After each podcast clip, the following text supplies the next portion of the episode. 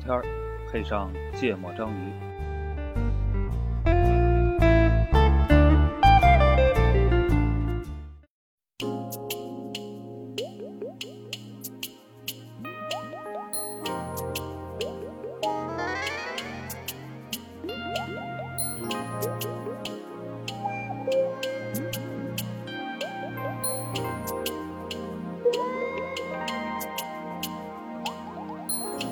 圍欄夜半的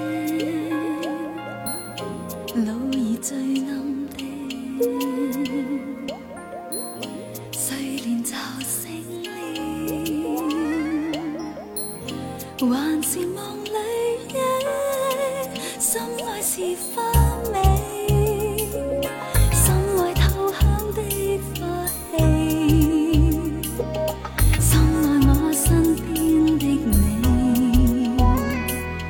心醉也像雀躍無理，雨兒嚴重些。康乃馨編織，薔薇在低唱，任永愛氣息。大家好，芥末章鱼一泽，娜娜，哎， 这是一次悲伤的录音，啊是这个重大 的这个技术事故，这算技术事故吗？算设备事故吧，反正咱技术没问题。 对，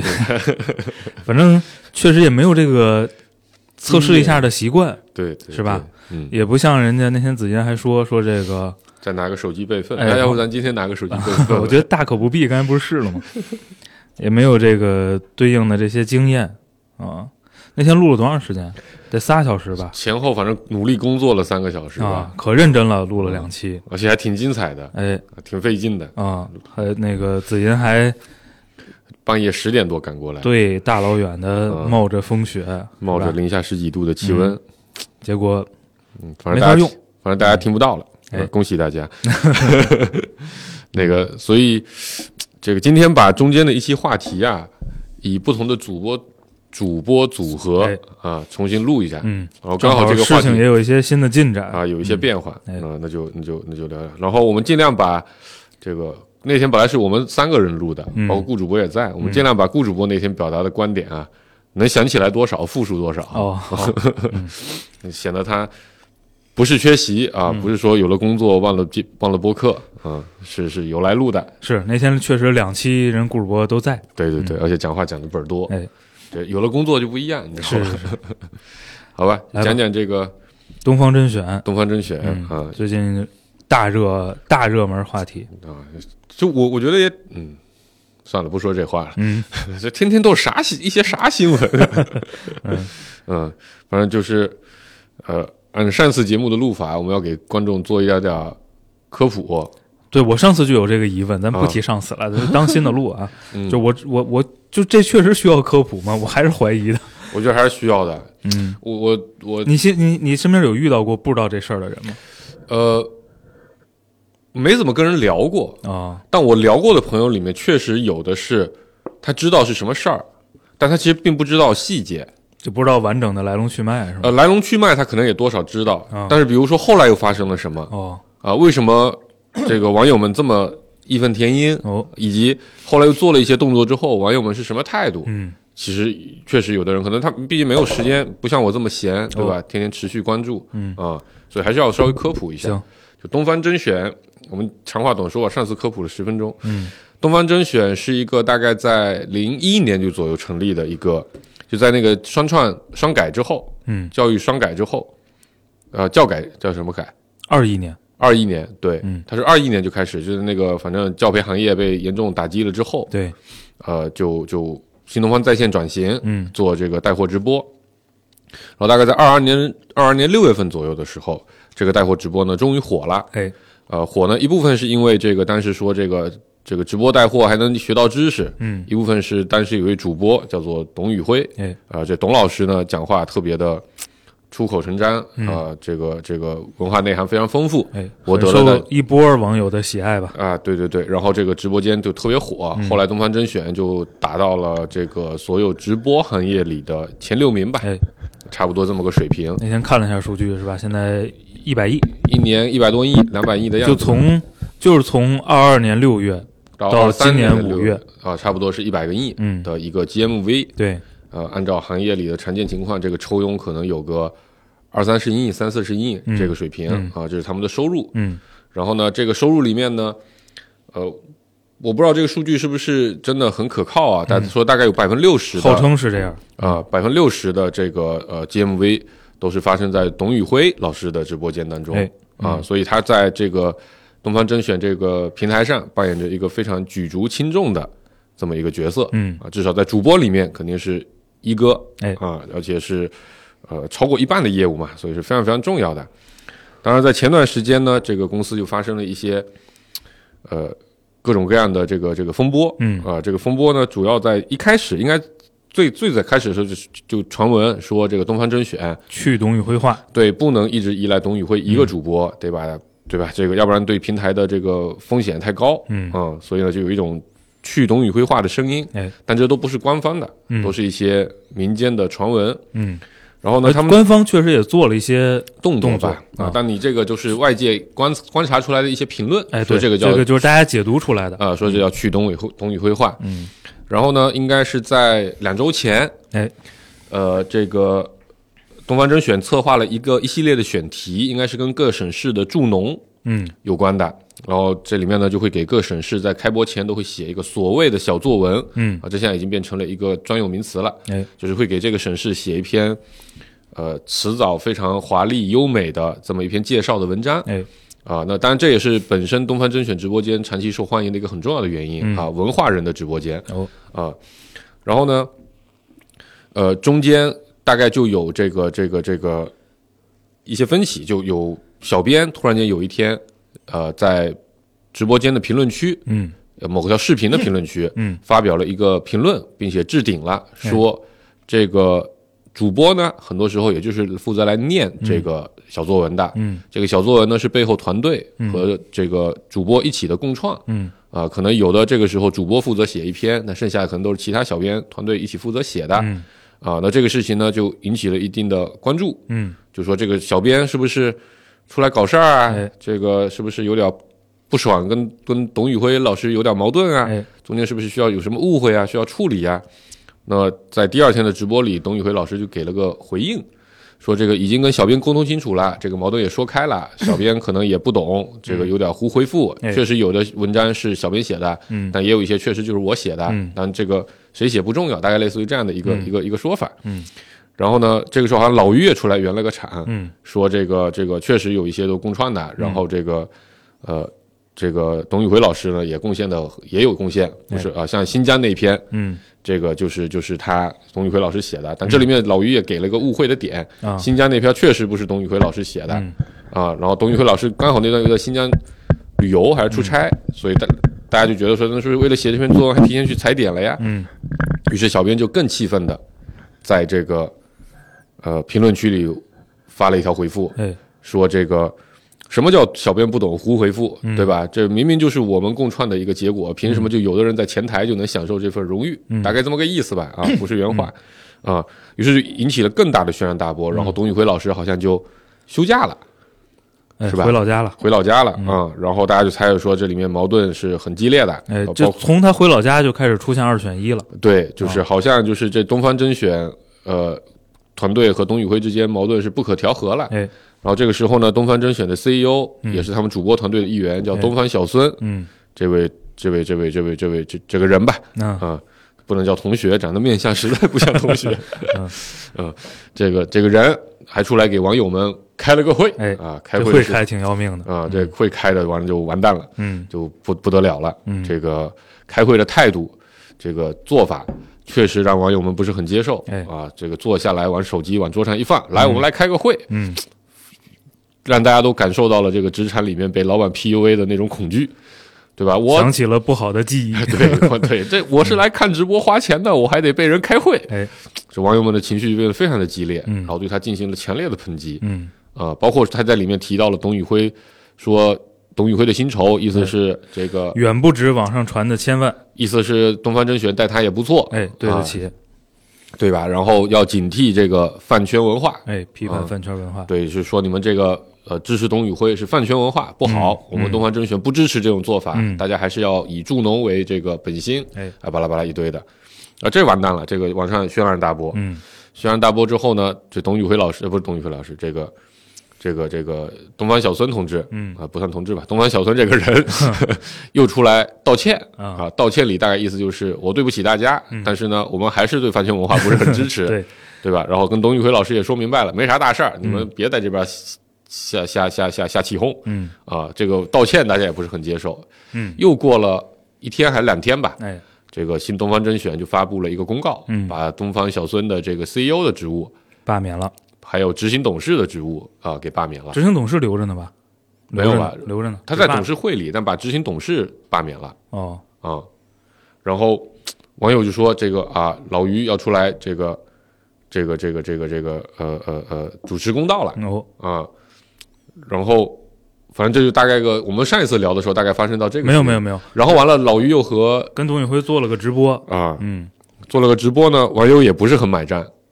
啊，就对，正负两面吧。但大家都纷纷的夸董宇辉老师是个好人，嗯，是个善良的好孩子，嗯啊，有点傻，咱礼拜二录的时候，嗯，当时刚发生的是呃，当天晚上发生的，对，嗯，这个宣布了董宇辉的这个新的任命，哎，嗯，叫做什么东方文旅集团副总裁。高级副总裁，啊，对，然后呃，新东方集团总什么裁、文化合伙人还是什么？文化合伙人和总裁助理，嗯啊，然后独立给他成立了个独立工作室，哎啊，嗯，大概就这么个事儿，嗯，反正现在结果目前的结果是，董老师呢还是留在了新东方集团，嗯但去了呃东方文旅集团哎啊、当了一个高管的职务，嗯然后这个呃，并且有了拥有了自己的一个独立工作室，嗯啊，同时老于也说，因为他还在东方甄选这个平台里，在他的决策委员会里，所以他比两边他不会不管的，他两边都会管的，这是那场直播上说的。嗯，呃，但是呢，有一个现实的情况是，呃，董宇辉老师不会再在东方甄选的直播间里直播了哎，啊。这那个、天好像出场了一下是吧？呃，对，就是这个宣布这个任命，然后又做了一些沟通，然后到相当于就说在那个直播间上跟大家做了个告别，嗯啊，大概就这么个事儿嗯啊。然后我们之前就聊了聊这么个事儿，嗯大家都怎么看啊，什么态度啊、哎这是些的，是是嗯嗯。然后顾主播当时的态度，我记得核心的观点是说，呃，就主要东方小孙啊这个人，这个被情绪所支配，啊嗯特别像年轻时候的他， 对 情绪上头之后做事儿就不管不顾，嗯嗯，尤其这扔手机啊，这显然显然是没有经过这个理性的思考哦和和和和排练过之后做出的举动，嗯啊，然后我们当时就觉得说，这可能是因为他在公司里飞扬跋扈惯了。嗯啊，就天天都是在这个这个呃这种态度来面对员工，嗯员工也得接受，而且还挺有效果。所以呢，惯性使然，让他在面对网友的时候仍然是这个样子。嗯嗯，所以呢，反正这人感觉就不是很讨喜，对吧？至少网友上对他的态度嗯都是比较负面的。嗯嗯，嗯哦，然后中间还提到说老杨老罗这号人，啊当年，也是跟东新东方集团闹得不是很到愉快现在还是呢。就架秧子起哄。对，到现在还是呢。就这两天又出来说了不少话啊，发了一篇特别长的，截图都 得截多少八个页还六个页的微博啊，啊，是写了好好长的话是啊，把这个来龙去脉，反正就是你们想玩这事儿，你们想这事儿平息，我觉得我得出来说两句，嗯嗯然后前两天出来骂他的人也站出来了，嗯，嗯，也骂这个罗永罗永浩浩的啊，骂他都说啥？就是说你们你们自己的不管是公司啊，嗯还是团队啊，嗯如果有这种人，赶紧 干掉，破坏力太大。嗯，就老罗同志在没事儿挑事儿拴对儿的， 对对太讨厌这呃罗罗永浩这人吧，在在互联网上挑动舆论的能力啊，确实是非常强的，嗯这个事件里，后来被我觉得被发酵的很大，有一部分的原因就是老罗在直播间里，呃，做了一系列的评论，哎呃，大概说的事情是，呃，董宇辉老师这种角色啊、就因为网络上有传说董宇辉不想走，嗯是因为可能跟东方甄选有违约金，嗯忤逆的违约金，但这是网上传的啊，实际情况怎么样不知道。老老罗的意思就是说，这五亿违约金就算是真的，董宇辉现在要走，都会有一大波的机构嗯抢着给他掏钱，哎啊，因为这个主嗯播确实这个在平台上的价值非常大的，这已经不是过去那种这个这个这个公司为主，啊嗯员工都是小个人，现在都要什么非常流行词叫什么超级个体，哦，啊，超级个体是非常重要的。这个超级个体五个亿都不止，你想想他给公司赚了多少钱，嗯，对吧？那你就算给他几千万，那也不是一个跟行业内行规匹配的待遇水平，嗯啊，大概这么个意思，嗯啊。然后我觉得丈母娘就董宇辉老师的丈母娘粉们，因为有了这个。罗老师的这句话，嗯就相信董宇辉，咱不 怕他，对吧？咱反吧，嗯 对。所以老罗在这个事情里面，确实只要有新东方的事儿，基本上都有他。啊， 是是是是，嗯，嗯所以呢，你咋看最新的最新的这个变化之后？就首先当时那个这个这叫什么啊？这个事件吧，嗯呃，开始被关注的时候，我其实心里就有疑问，，嗯我有挺多疑问的。嗯嗯，但是我能理解这里边儿那个就是呃起哄的人的这个复杂的心情哈，啊，起因哄为这是最好理解的。因为这里边儿其实信息还挺多的。嗯那起哄的时候，其实我觉得有一个挺大的影响因素是那个呃东方小孙啊，嗯作为 CEO 呢，他确实中间儿变现了一次，啊，对，应该是在二二年底，哎套现了大概两亿人民币。哎，应该是做了减持嗯啊。这个这个事儿，呃，现在本身就有挺浓厚的这个嗯仇富心理，嗯，是吧？对这个我觉得也也没法回避。嗯就这个事儿本身，嗯，按理说也是个挺正常的操作，是吧？嗯，就是缺点钱想买个房，今年毕竟房价政策也松动，对吧？啊，对呀、你你因为因为他其实是呃，其实是长期在新东方在线呃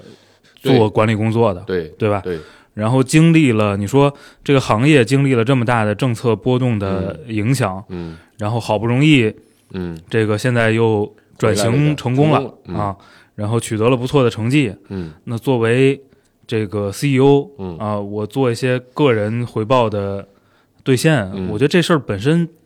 也没什么太大从的商业的毛角病度上没什么毛病。对吧？嗯但是呢，就如果单发生这事儿啊，嗯可能关注的人也没那么多。啊，对，嗯啊那二二年底的时候也没人说这事儿。对，然后这个事儿呢，被变成了一个，呃，感觉就就是因为最近其实你所谓的劳资冲突啊，啊就很容易起情绪啊，这些年一直都是对吧啊挂路灯话题啊，，是不，可回避。是嗯所以就是呃，情绪呢，我觉得能理解，但这个事儿我总觉得它未必是看上去的这么一个事儿，对，因为这里面就有一些阴谋论的解读啊，说哦对他可能自己就想走，你看这套现都套了，这是一种解读。你说谁对吧？想走？那个小孙啊哦，，他就借着这机会，对吧？可能说不定炒作一波哦，啊，然后这个反而把东方甄选再抬抬高嗯之类的啊。但但目前的结果看也不是，对吧？董老师在这么一波风波之后离开了东方甄选这个直播间，嗯其实并不是这个预想的这个情况。嗯而且我现在觉得这些事儿很难设 计，对吧？啊，我觉得这种阴谋论就就有点成立扯的可能性不太大对因了为。这是一个所有人都始料未及的一个舆论的热度，对吧？你很难说你在故意设计的时候设计出一个这样的事情，呃，对，嗯呃，但是说你说在那个呃，而且那个所谓的去董宇绘画，嗯我觉得这个也是嗯，呃能理解的，对对吧是？你从是一个呃公司的角度，嗯这确实很危险，嗯你对股东嗯其实也很危险。对，而对吧且从公司价值的角度看，呃，一个如果是董宇辉一家独大，这是一家 MCN 公司，嗯，那它的估值是一套逻辑，对，但如果你是一个平台公司嗯平台公司，是一个供应链公司，是一个流量和就用户和呃商户之间能结合的这么一个公司，其实是另一个估值。，对。嗯然后呢，你你你跳开这个，就是你把劳资矛盾带进去啊，就很容易受影响。嗯那你换一个角，换一个逻辑去看，假设某个公司它某个大客户，嗯占了他一个客户单体客户占了他百分之六十的嗯收入，嗯那你作为投资者，嗯，你看这个公司肯定也是危险的。对，对吧万一这公司不行了，或者关系搞坏万一了，这个客户不要他了，对对吧？嗯就是那这公司可能就面临巨大的风险没错，啊。那所以从这个角度呢，做这样的商业决策，我认为也是合理合，理的。嗯然后呢，呃，在那个小编嗯搞这个事儿之前，嗯到底内部发生了什么？这是我就是最好奇的。嗯嗯嗯，那上次节目也谈到了，我后来后来这个网上有一篇文章哈，嗯这个拿这个呃刘邦韩信嗯举例，嗯，这个也是历史上广为人知的一个开国之后杀功臣的嗯，一故个事一个故事嘛。嗯然后呢，就非常的替，就是你从从就中国人啊，就是老百姓的文化，嗯其实一直都有替这种情况鸣不冤的，啊，对，那鸣鸣不冤平的鸣冤鸣啊，鸣不平的鸣不平，这个韩信历你历不冤历代呐都有。嗯啊，然后汉初跟明初，包括嗯唐初，可能是这个高发时期，哎集中的啊。嗯然后呢，呃，我觉得那个是那个那个文章不是从这个角度写的，嗯，但是我觉得拿这两个事儿对比呢，你你就不得不让我去想到底发生了什么，，嗯对？吧？因为你真正的历史上呢，呃，为什么一定要动韩信？嗯是因为他有个非常明确的诉求，就是我要封王。嗯嗯，就不是说那个我要封地嗯，和我要钱的问题，那我要钱，我要权的问呃题，就是我要封王，啊嗯，王是一个 title，对一个吧 title，对，嗯呃，这个 title 呢有很大的象征意义，嗯它象征什么呢？象征不同的呃治理结构，嗯，就有是点像一国两制，呃，类类似，嗯类似吧，嗯因为你在汉之前啊，嗯就是所谓先秦，就春秋战国时期，嗯其实就是封王的，嗯，贵族制，对吧？嗯，那呃，那个是一个真正意义上的分封封建的制度。对，嗯嗯然后从秦始皇之后呢，其实他建立的是郡县制，嗯就是不封王了。嗯啊，大家其实是从这当官个的、嗯哎，从这个世袭的这么一个爵位，嗯变成了类似技术官僚嗯啊这么一这个角色体制，嗯嗯。然后呢，呃，其实呃，你你去如果去看楚汉相争啊，项羽的失败也很大程度上是这个原因，嗯就就是他其实是想走老路的，啊，嗯。然后代刘表着邦落后的生产力关哎系，嗯刘邦老师呢，这是非常坚定的要走这个郡县制的嗯啊，要沿继承袭这这个个结构的，嗯因为秦朝的他已经证明了他的先进性。嗯嗯，虽然秦治理的很失败，但是他证明了这个制度的先进性，嗯所以他是坚决反对这个封王这个事儿。其实本质的冲突是是这个，嗯本质的冲突是这个。当然，你说嗯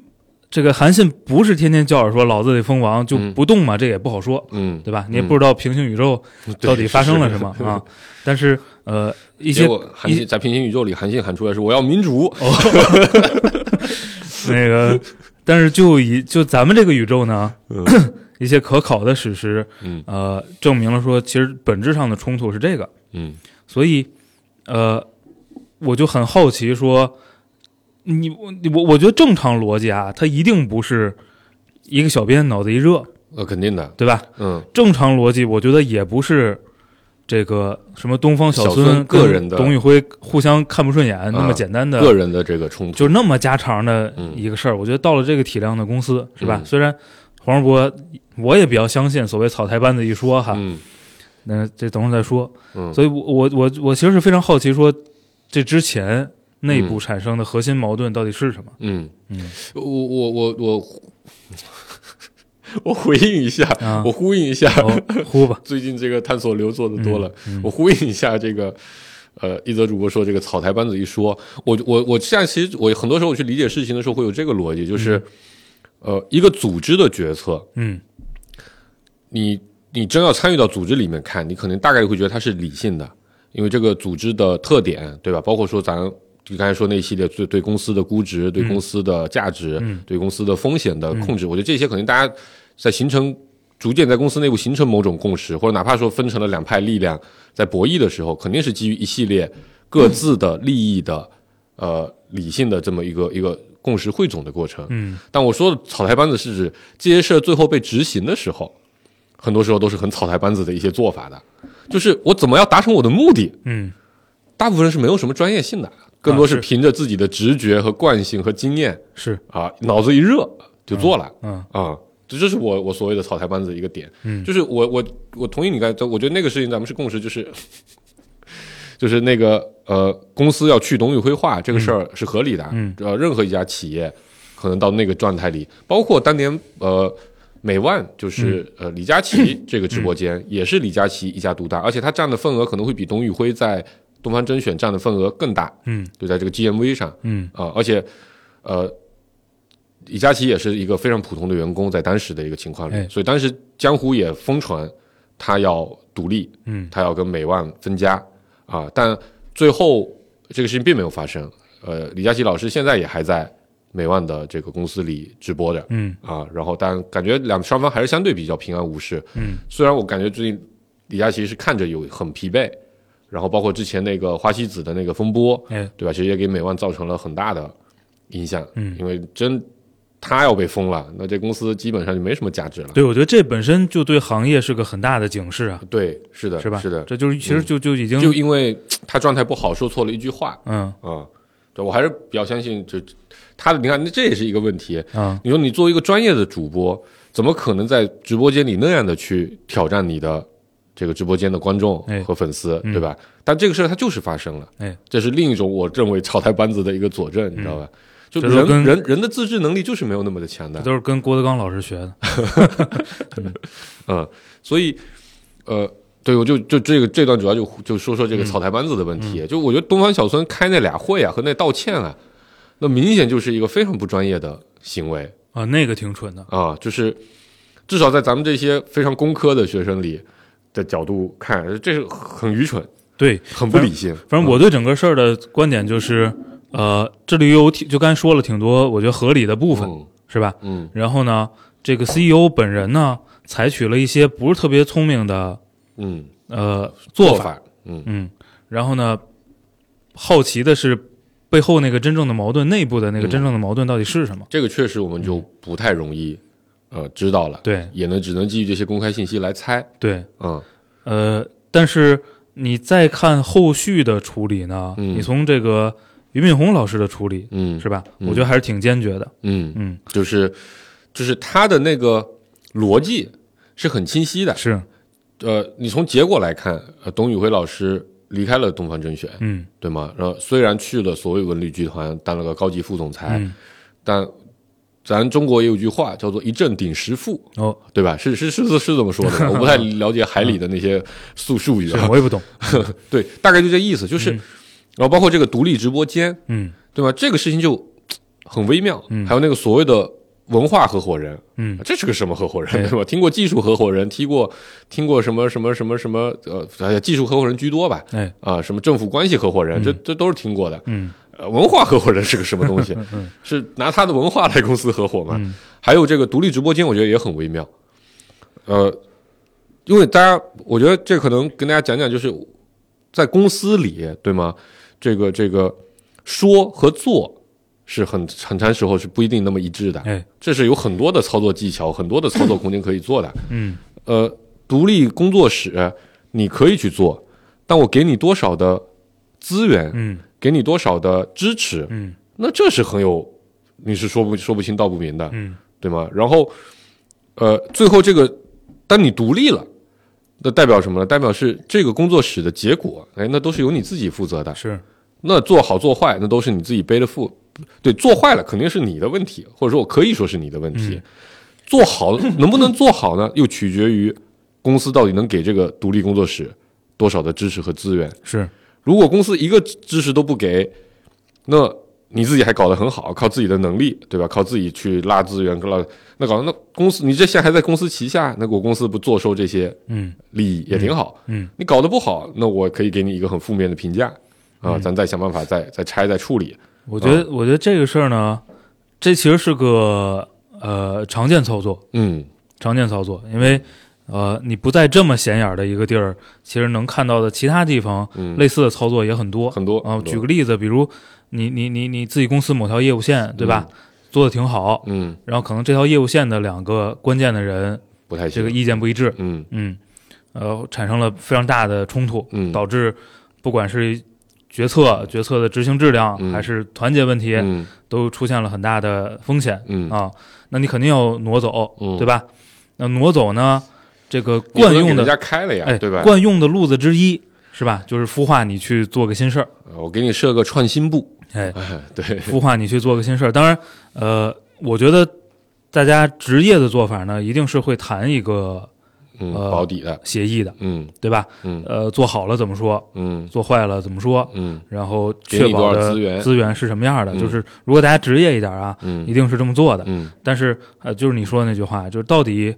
呃怎么做，嗯，以及好了坏了之后怎么评价？到底怎么做，嗯，呃，这确实是就在常见的乎一些在乎人心了。对啊对，这个常见的一些操作空间就都很不发好生在说嗯都发生在这个环节里，很不好啊说所以我说，呃，不要看大家在直播间里说了什么，大家要看就是做什么是哎身体是很诚实的，嗯对吗？这老于同志最终的决策，呃，是这么个结果。嗯啊、那到底就因为网络上很多时候大家在吵，对吧？有有一波可能大家的这个这个认知会有逐步深入的，或者讨论会有逐步深入的一个过程。一波人就说这小编嗯坏啊，小编搞事儿啊，然后小孙糊涂，对吧？支持小编啊，傻，对吧？类似于这种呃啊解法。然后很多人说老于可能不知情，毕竟他是新东方集团的董事长，啊也是这虽然虽然是也是东方甄选的董事长，但是呃，毕竟他管集团，对吧？他可能对这个具体的事情不那么的了解。嗯但我觉得你看他怎么做，你就比较好理解这个事儿是怎么回事儿了。是，而且我觉得这种这种解解释方式呢，就有点儿在我眼里太幼稚啊，了就有点过于家长里短了啊，对对就对，是好像是由一些情绪导致的啊，我觉得但凡就是呃，而且你说这个俞敏洪老师是吧？这个三十年的，商海浮沉经过的大事儿也够多了，哦对啊，嗯这个呃，很我很难想象，我嗯很难想象，就是、呃，是个特别草率、嗯特别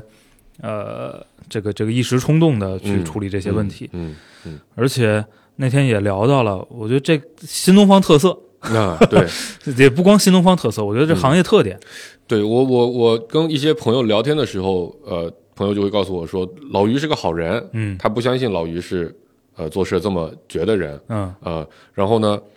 我就说这可能是你们圈子特色或者新东方特色，嗯他说他不他也不同意嗯，啊，他觉得新东方是个很不错的地方哦，我我说这特色不是说搞人啊，啊， 就是去去去去去，我我去是说头部这化种就是公司和明星员工的，对，我冲嗯说的就我说的就是这个事儿。然后，呃，但我举了另一个例子，我不是要举另一个例子，我给了他几个例子，对吧？你看这个老罗，当然是很出名的这嗯个新东方，呃，一旦落水，他一定会下池的这么一个啊人，是对吧？他不不说新东方好，嗯呃，当年也是明星员工，嗯但你又看这个徐小平老师，嗯，还有王强老师离开新东方之后，其实两边也是有情绪很大呃冲突和矛盾的，中间应该还有一些别的例子，但可能不是那么有名。啊，啊李峰，啊，对，类似于这样的一些例子。嗯呃，然后这个这个这个，也有人说，这个可能老于也很无能为力嗯啊。这个内部两派力量，他要权衡，要取舍，嗯最终都只能取这个这个这个做法。嗯但我说，你说三十年了。啊，这么多 次这种事儿，嗯呃，最后都是这个结果，走的人都不念新东方好，那到底是公司内另一派的力量，还是这就是？你看谁三十年一直在这个决策层里，从来没变过，对吗？这这很明显，这可能就是老于自己的文化。这个东西呢，我觉得类似的，其实类似的情况也很多。嗯我觉得这个是个一个怎么说，就是人角度的一个永恒的难题，嗯就是共富贵的问题。嗯嗯就类似的故事啊，就是在其实你你本质上刚说的这个开国杀功臣啊，嗯一样的道理嗯是吧？就是到底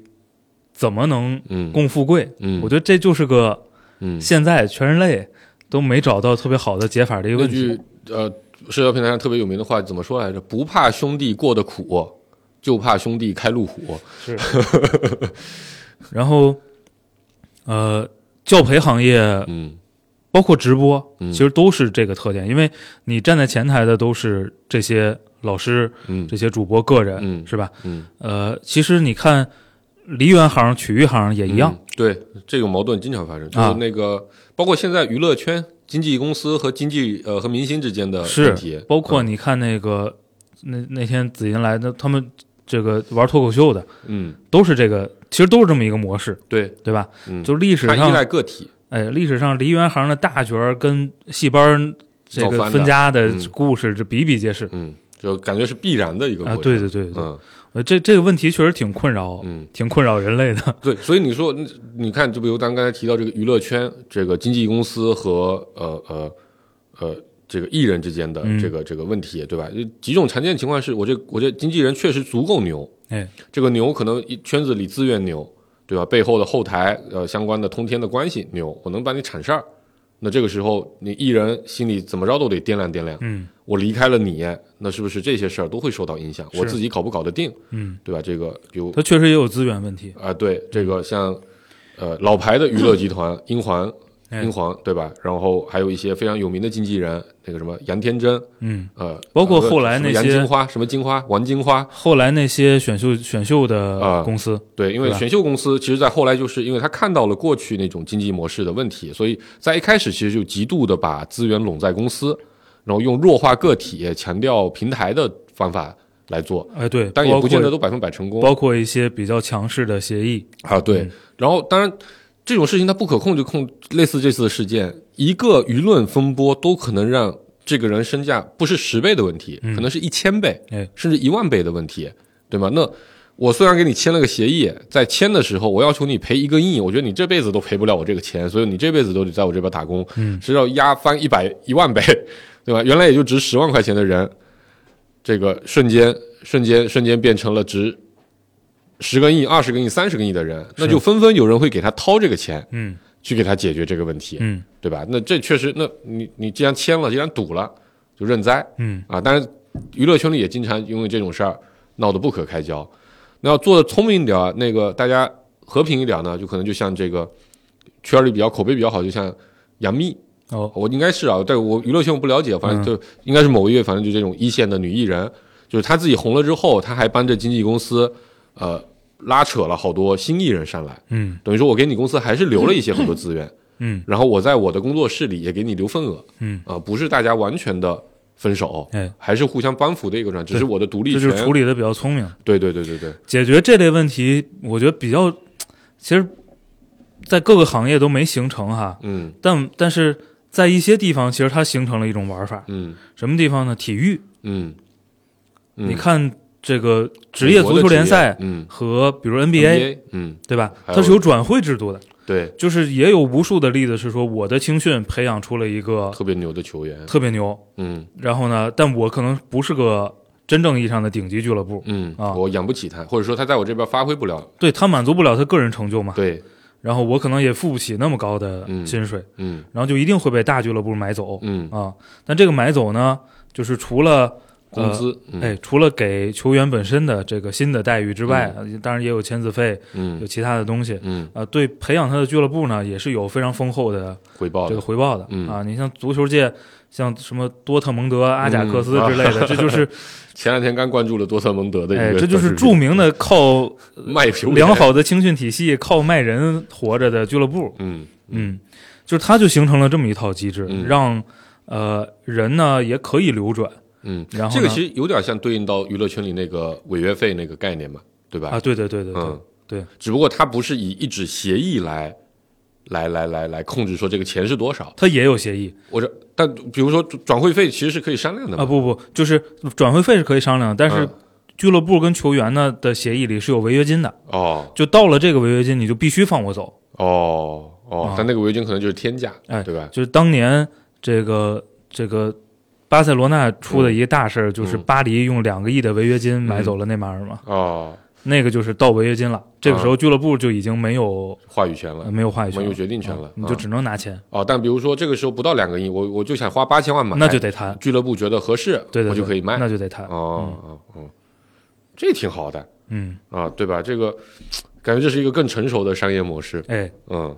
就解决这个问题。当然，足球确实也是有钱的一个行业嘛，就这毕竟全球第一大运动啊、呃 NBA 其实好像这块就弱一些，因为 NBA 是以这个跳槽涨薪，嗯至少现在的 NBA 是这么个逻辑，嗯对吧？跳槽会涨薪，嗯然后确实像乔丹这种在芝加哥这样一个相对小的球市，哎，呃，然后持续待着的这种巨星，其实是比较少见的那。这几年更没了。呃这里尤其在就为什么，在在这个可能会引起争议啊，就为什么詹姆斯。呃，在咱们这啊边是人的这里评价相对没有那么高是，我觉得是核心就是这个原因，他开启了一个 球员跳槽转薪不忠于一成一成一队的这么一个一个一个一个风潮。是啊是，但当年乔丹当然他因为他大部分收益其实是来自于他的广告收益，嗯，尤其是他的那个乔丹品牌跟耐克的合作。但你，看嗯这两个是这就这两个场景特别有意思，嗯，这两个场景的这个受众呢，他的评价方式就挺不一样的，嗯，对吧？嗯？你看，呃，在体育领域，嗯你跳槽嗯其实是很容易被打上一个嗯背叛的嗯标签的，嗯嗯，嗯特别是原来的球队对你嗯，非常好，嗯所谓的非常好，就是围绕你去搭建了个选体人系，嗯对？吧？围绕你去设计战术，嗯，嗯呃，这种时候是一般球员挨骂的，概率会居多大啊，就是这是球员主动要走的话，哎对对对吧对啊对俱乐部卖的当然不算哎了，，甚至说有一些球员处理问题也不是特别聪明，嗯出现一些罢赛啊、罢训啊，草台班子做法，哎对，跟自己的老东家闹得很不愉快的这种。嗯，但是你放到这个偏娱乐的领域啊，嗯感觉就就不是这么一个评价，感觉就反过来了，嗯就是哎呀，我的这个偶像嗯特别的嗯正确嗯啊、公司特别的傻逼，我我觉得这有一个很核心的区别是，比如体育，呃，更常见的是，尤其在足球、篮球这种，它毕竟是一个团队，呃，运项目是啊、所以你个人的呃变化，其实影响的是球队的其他成员，影响的是教练，影响的是很多人，对吧？影响的，而且球呃球队又分两种，一种是粉明星的，嗯，就老詹去哪我就粉谁，球迷啊，球迷，嗯啊，球迷分两种，然后还有一种是粉球队的，嗯，我就是喜欢凯尔特人，凯尔特人买谁我都支持他，对，包括足球也是这样，对吧？有的人就什么一辈子的什么什么什么红蓝粉，嗯这这种的，有红蓝这队吧？啊，对，是啊，对哎我对，所以他有点不一样，但明星很多时候粉的都是个人，哎对吧？没有人会去粉一个经纪公司啊，我就支持这个什么什么什么正午阳光这种不太存在是啊、所以他毕竟粉的是个人，那我肯定是站在个人的角度来说话啊，对，它确实就是消费的对象会不太一样有点区别嗯啊。嗯然后，反正这形成的文化区别也挺大的。嗯嗯嗯，这个确实，呃，我觉得在娱乐领域相对来说没有办法像这个足球领域这么来解，也是有这部分的原因，是它的超级个体比那个个体呃更大，这对是其一。其二是，其实你说像东方甄选这样的平台也好像经纪公司这样的平台也好，呃，其实它还是一个产业链的，是啊，它它其实是有上下游的很多的工作要做的。是不是说你靠你这一个个人你就能完成这个业务的？那肯定但是但在足球领域，可能在运动领域，至少到了场上，那很多时候这个球员个人的能力就很占很大的比重。嗯，更好评估一些，对吧？那我我就想买这个球员来补我，反正我供应链什么也不你又不用拆，这球员也会比较好评估说，我去那个球队到底能不能发挥我的价值，嗯，包括这个公司也比较好评 估说，哎，我呃，到底其实收益也也不是那么简单，这嗯。嗯、因为它整个的训练体系、健康体系、营养体系、哦，医也疗对体也系，对，嗯呃，包括你的代言嗯，啊合同是签在哪了，啊，对吧？就是这些，其实就它也是挺成熟的一大套体系。嗯但我觉得核心点是刚才那个，就是你你体育运动消费的对象毕竟是球队，嗯嗯，嗯，这个娱乐消费的对象就是个人，没错。是吧没错？嗯就这点确实差别挺大的。所以，当如果是一个组合，嗯，有一个人要闹单飞，这个时候骂个人的就很多了。哎，呃，对吧？当然也会有这种所谓的伪粉和团粉的 区别。伪粉就觉得啊我你们两个人我带不动，我就得自己独立的共干，对吧？这也是挺常见的。嗯，嗯然后这个我不知道这个劳资关系你怎么看哈？嗯呃，也有可能我现在这个屁股坐的不 对，嗯，呃确实有这个可薪资能。呃，但是你说，我觉得从风险的角度哈，你东方甄选就新东方在线转型，嗯呃，我觉得至少最开始，呃，承担最大风险的嗯，一定是公司核心团队。嗯核心团队对同意对吧？嗯就是任何一家企业，嗯我觉得你创办这家企业嗯一路走下来，在承担真正风险的人，嗯肯定是嗯，这个企业的所有者，嗯对吧？否则，否则也就没有对应的这些回报了。回报和所谓的企业家精神这套这套逻辑了，嗯对吧？就这个事儿，呃，在整个这次的舆论里，我感觉大家是不考虑的，对，因为我我觉得是这样的啊，就是呃，直播间或者说呃网红 IP 这类事情，就咱上期节目其实也讨论到了，它的成功。绝大多数在我看来都是偶然的，当然有它必然的部分，比如呃，像薇娅、李佳琦老师都是非常专业的售货员，是呃，像呃山之羊呃集团那个小杨哥哎，他们团队，那确实也是段子拍的非常好，嗯也非常的努力，对吧？然后整体公司经营也非常的用心，嗯，啊，这肯定这是它必然的部分。但是为什么是三只羊而不是六只羊或者其他人？嗯，我觉得这这都是有偶，尤其东方甄选更是这么个情况，是就是这个火爆不在任何人的计划之内，是，啊、那这个时候功劳怎么分？我觉得大家是有一个模糊的、有争议的地方的。对，啊、这是这个事情为什么吵得比较大，或者说你就不不拿东方甄选这个现在风口浪尖上的情，你说李佳琦这个事儿，那你说美万在里面发挥多少作用？那在外界是很难看到的，是至少我看到佳琦老师口红是真往脸上 抹呀，嗯对吗？那个那个每天是真十二小时的那么多小时的播呀，一天不歇的播呀，嗯啊、声嘶力竭的，这个嗓子都坏了，精神压力那么大，都说错话了，嗯这这确实也是辛苦，嗯，啊、确实也是感觉是他一己之力呃带起来，哎，那我就放到东方甄选这个里面，就就是去年那波爆火，我觉得嗯这运气的成分有很多。嗯这不是说他这个这个没实力啊，就是因为我在我看来，很多 IP 的爆火都是这样的。嗯，那你说董宇辉占几成，公司管理层占几成，这收益怎么分？嗯，我觉得是大家比较呃很难去讲明白的一个对事儿，，这个东西我觉得是没有任何机会去算明形白成的一个所有人都认的一个结果。对，，然后在这样的基础之上，为什么大家很？我觉得是有一部分人，呃，围观网友是很愤怒的，嗯，就在于说，呃，你公司挣了几十个亿，你你觉得给员工，比如说，虽然比如说比网上远传远传的这个网传的几千万，呃，是多很多了，嗯，呃，就算我给他一个亿， 对吧？举个例子，我公司挣了四十个亿，我给了员工一个亿，大家仍然会觉得，凭什么只是这个百分之二点五呢？嗯因为按行规，可能你要拿走百分之三十四十的，嗯对吧？因为像老罗在交个朋友里拿的直播间比例就是非常非常的大，嗯他自己的直播间几乎的所有的带货转化，绝大绝大头都是老罗拿走了，嗯啊，那那那当然也有朋友说这个，那董宇辉要没有东方甄选，他连这运气他他都没这运气，嗯他都碰不上，嗯，对吧？啊这事儿你确实很难说得清对，，但再怎么靠着东方甄选平台他才能火，那凭什么是百分之二点五呢？哼嗯对吧？老罗假设能拿百分之五十，为什么我不能拿百分之十呢？嗯，我觉得这这其实是大家的关心的第二个点。第一，你说不清谁的功劳大；第二，就算分不清，你姿态总得做个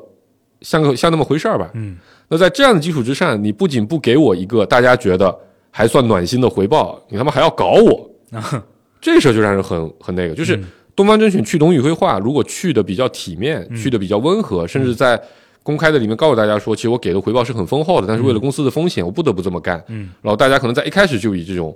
分手做独立工作室，啊你自己自负盈亏，你去想办法，我给你一定的资源支持。我给你的回报里既包含了现金，包含了股票，也包含了一定的这种公司后续对你业务新发展的支持。嗯，我觉得大家心里就肯定不会有这么大的舆论风潮的。对，就是按理说呢，你说就拿这个去董宇辉化这个事儿啊，嗯按就是你站在外边呢，你能想到可能更聪明的做法是你拉着他一块儿去，嗯，对吧？对，所谓拉着他大家站到块一儿条去，战线上就是你先把利益统一了，嗯，对吧？把目标统一了，啊、嗯然后呢，你个人的利益也能得到满足，公对司的目标也能得到满足，就是大家坐下来算算账，都是去你化，让这个平台更。嗯 顾主播去他化，去你化，让这个平台更健康、更可持续。嗯，呃，你自己的收益也能彼此得到收益保都障最大。对，那拉着他一块儿去，我觉得是你站在外边看更聪明的做法啊。但是就是内嗯部发生了，哎，我还是好奇为什么没选？因为按理说刚才也说了，对吧？你像俞敏洪老师，历史上应该经历过无数次这样的情况。嗯，但无数次都是这样的结果呀，对，就是咱也不在那个圈子里，嗯，就是确实不知道呃嗯内部到底是所以这也是发生了我什么我认为的草台班子的部分，啊，你知道吧？嗯就是明明，当然就可能你就舍不得呢，那么一些钱，嗯那么一些利益的分配，那么一个共富贵的可能啊、这很很常见，嗯就是对吧？咱看到过很无数的企业里，老板明明你只需要多花一点点代价，嗯，你就可以把员工安抚的不错，把关键人安抚的不错，但他就是不愿意掏出这么钱，我就觉得他就是靠着我，他才有这成就，凭啥？嗯，我给他多拿个两千万，嗯，最后闹的事情很糟糕，公司的价值也大受影响，这情况太多了是啊！这不是，呃，忘了什么时间了，有个非常著名的研究嘛，嗯说这个在合作中啊，人对自己的价值的评估和对他人价值的评估，这个是有明显的差异的，对对对，非嗯常非常大，就这是人性，是，但是所以我就说这个没法解决嘛，但对，但是呃，作为一个更那个一点的做法，你肯定是希望去克服这个人性，对吧？去用一个更理性的、嗯，更，而且你说你是一个文化人企业，那 这你说你就是一个贪婪企业，像我们一些见过的一些老板，他就是奔着自己口袋腰包肥，哎，至少你不是对外不是这么讲的，嗯对吧？这就让我觉得有点脱节，嗯嗯呃，我觉得这种事儿吧，就是这个《三国演义》开头就写明白了。啊，分久必合，合久必分，对，你嗯，看这小到东方甄选是吧？你甚至小到两口子过日子嗯？嗯，是吧？你大到全球化 嗯？一样，嗯这个就逃不开。嗯嗯我们没有掌握这个共富贵的能力，嗯，这是为啥呢？就人就这样。等会儿去问问小小明助理吧， 嗯， 因为人类是靠一个想象共同体、想象的故事来支撑的这个文化的，这东西确实就很脆弱，嗯，它抵不过可能基因的原始冲动。嗯嗯，然后这次，哎呀，这个我也不知道为什么就盯上了这个反对饭圈文化，就这个事儿确实是对这波舆论啊，我觉得起到了个巨大的催化的对，作用。对，而且俞敏洪和这东个方小呃这孙叫，孙什么来着，就是俩人嗯孙东旭俩人都提到了这个事儿，对，嗯嗯，而且都是那种很反对的态度去，提嗯啊，这个事儿现在对网友伤害太大了对，啊，因为我我对上次咱也聊到这个，我觉得，呃，咱放到台面下说，我们把它称之为饭圈，哎用这个标签来概括这么个情况，然后说我们要警惕这个情况，来降低对公司的风险。我觉得这理解嗯就还是一样合理。但你把这个标签啪往你面对着几百万呃粉丝群众去看你的直播间的时候，你把这标签往人家脸上贴，对。这事儿有点过分。这就真的就就我那天说的那个话，就是对于所谓的这个开玩笑了，丈母娘粉儿是吧？ 啊，就是你不光欺负我姑爷，你还卷我，就是 过于招恨了。这啊 对，个而且而且这个讨厌的地方在于说，我本来不觉得我是什么饭圈文化，啊是，对吧？我就是个路人，嗯我就围观吃瓜这个这个这个群众呢，嗯，你发非得给我贴个标签，我靠，那不行，我得跟你好好理论理论，对吧？是这不是我。不是不是我们的问题，这是你的问题。我就围观看个热闹，你骂我一嘴是怎么个回事儿？嗯对，而且冷静一点看，当然这个就特别马后炮啊，嗯特别马后炮。呃，冷静一点看呢，你去看一看你们自己家的数据，嗯，我觉得你不难认识到，其实这个消费是不理性的，对呀、对呀、啊对吧？嗯因为你是卖农产品嘛，嗯，这个那天顾主播也亲自对比过各种橘子的、 各种橘子的价嗯价格，格是吧？对就是如果你认真看看数据，你一定能发现这是个不理性的消费。嗯，它就是一种粉丝行为。对按照现在主流的这种圈内商业分析的角度看，是，它那是一种你粉丝那行你为。吃这口饭，你怎么说话？我觉得这事儿嗯，不难掂量吧，就是 这对就挺怪的。对，你要有本事像李佳琦直播间那样，就打性价比，就打史低，啊那你不那你不担心对吧？啊是你你骂完了，花西子被贴着也是对起点对粉丝起点输出之后，大家该买不还是买啊吗？是真便宜啊！啊，对你你不是搞这个定位的啊，你搞的是你文化人的溢价定位，啊是，然后你洗脸对粉丝输出，然后完了还做这些很不文化人的行为啊！但这种行为其实挺文化人的，对吧？这个啊是，文人相亲之是后互相的这个对，这个，嗯这这就就是我刚才说的那个嘛，就是说你做的是溢价，嗯对吧？嗯然后呢，你调动了这个溢价的情绪，嗯然后你现在说这个情绪是不对的，嗯，就这这这就这也是我说的草台班子的部分之一。嗯因为我觉得很多公司其实也是这样的，其实他并没有搞明白，就这个点可能大家觉得很意外，但我觉得这是在很多公司里都很很常见的一个嗯情况，就是他并没有搞明白自己生意的本质是什么你。到底挣什么你钱到底挣什么钱？嗯你的目标客户真实是谁？因为人很容易骗自己，啊？是骗自己在哪呢？在于说他可能觉得那波人很 low，但他其实就是吃那波生意的，嗯，但他内心无法接受这个事实，我竟然是干一个这么 low 的事情，嗯然后他就得包装这个东西。是，这人不是因为粉丝文化，不是因为非理性行为来、嗯，来来来，而是因为我们公司有文化，有，我这个销售的这种套路打动了他哎，啊，他在为我们的知识买单，这就哎。所以，我马克马斯克有的时候我就很理解，有的老板很推崇这个马斯克的所谓的第一性原理啊嗯，当然推崇到一种不理性的地步，我嗯们是是反对的。但是，确实很多人看不到这个本质那一层是，啊。哎，我觉得推崇和你真的冷静和清醒是对两码事儿嗯两，码事儿。对，很多人去推崇第一性原理，并不自己真的做第一性因原为理。清就是我那天还说，我说就是清醒是很残酷的，嗯，是个非常残忍的事儿，嗯因为你一定要面对很多自我否就定，真的很不好看的东西，对对嗯对对，嗯这不容易，嗯，嗯所以理性确实蛮难得的，嗯哪怕是在一个组织这种这种这种看起来很理性的一个东西里，都是很难得的。是他会是就啊，这个肯定大家都讲到这儿，都提到那本书嘛，叫什么《乌合之众》。啊，对吧？群群体非理性这个事情，我觉得，因为那本书经常讲的是社会上的这种大变革的时候的群体非理性，对，但其实我觉得，在一个组织里，哪怕你就是一个六个人的团队，是都可能会有很强的这个群体非理性，是，就因为摇摆的是大多数，被一两个人一煽动，就可能这个就是东这西么呢，它有很大的力量，嗯，这个不可这个忽视，这个力量呢，既可能是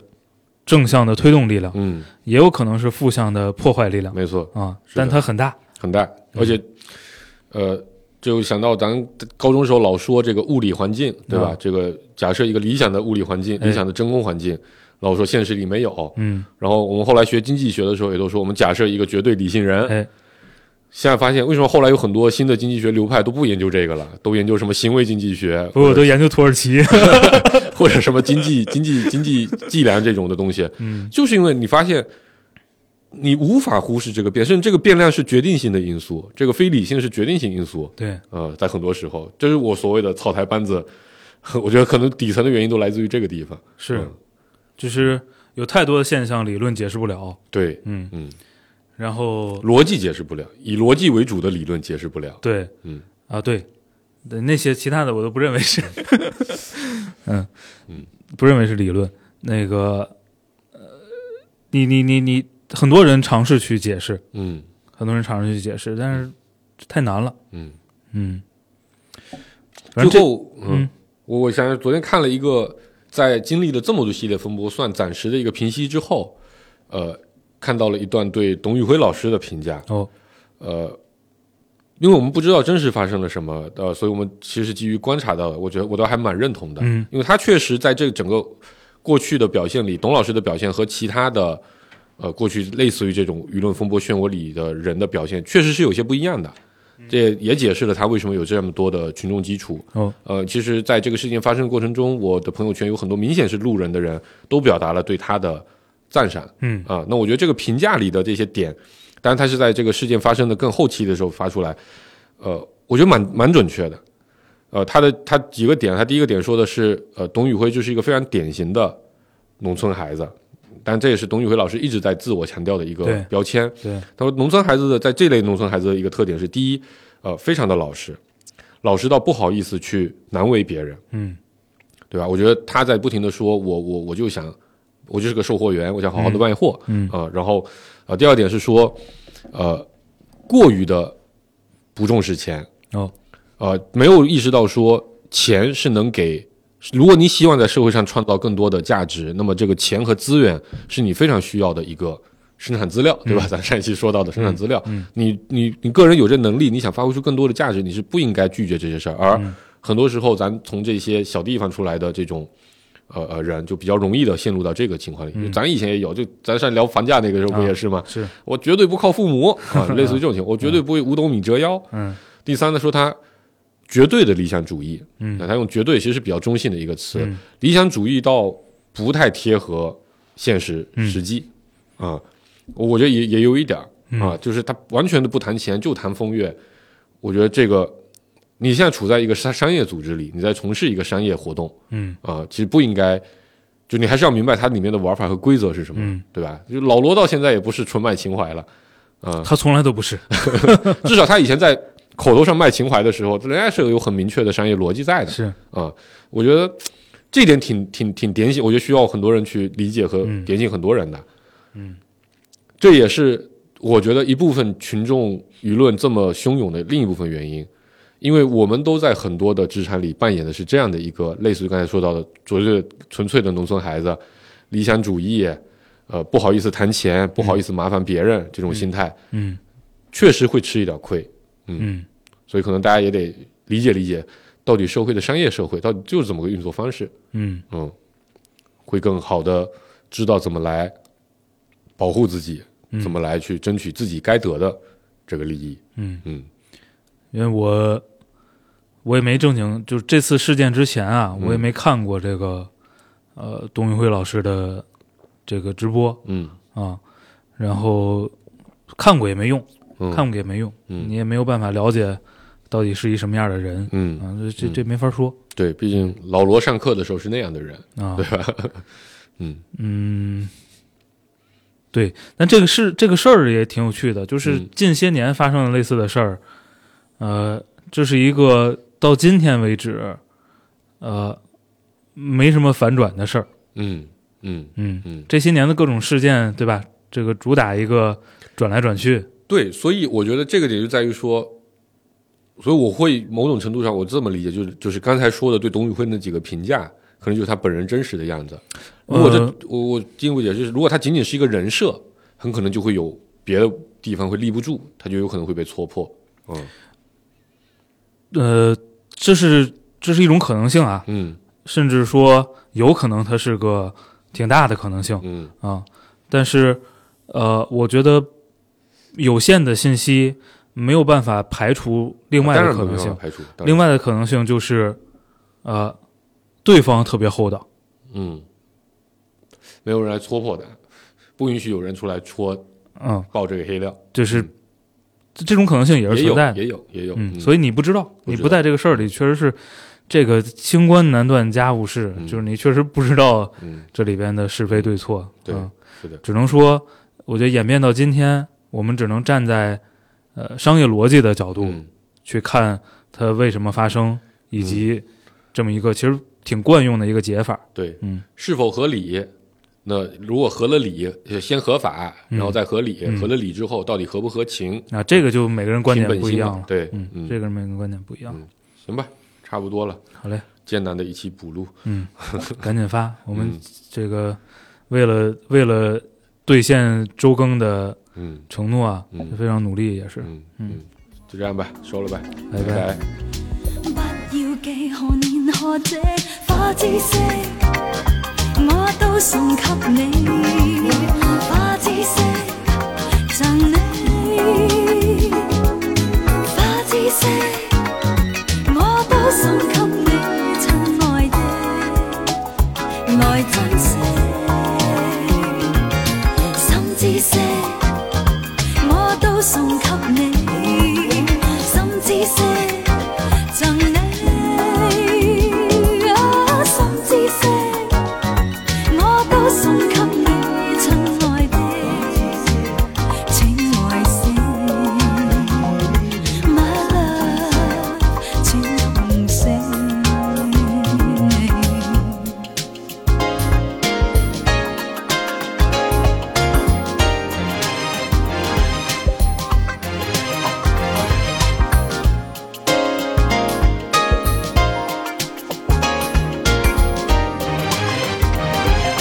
花已盡鮮，心已帶一點襯意，只怕你可知所以。不要理何年何夕花知識，我都送給你。花知識贈你，花知識。我都送給你，親愛的，來珍惜。心知識，我都送給你，心知識贈你啊，心知識，来珍惜。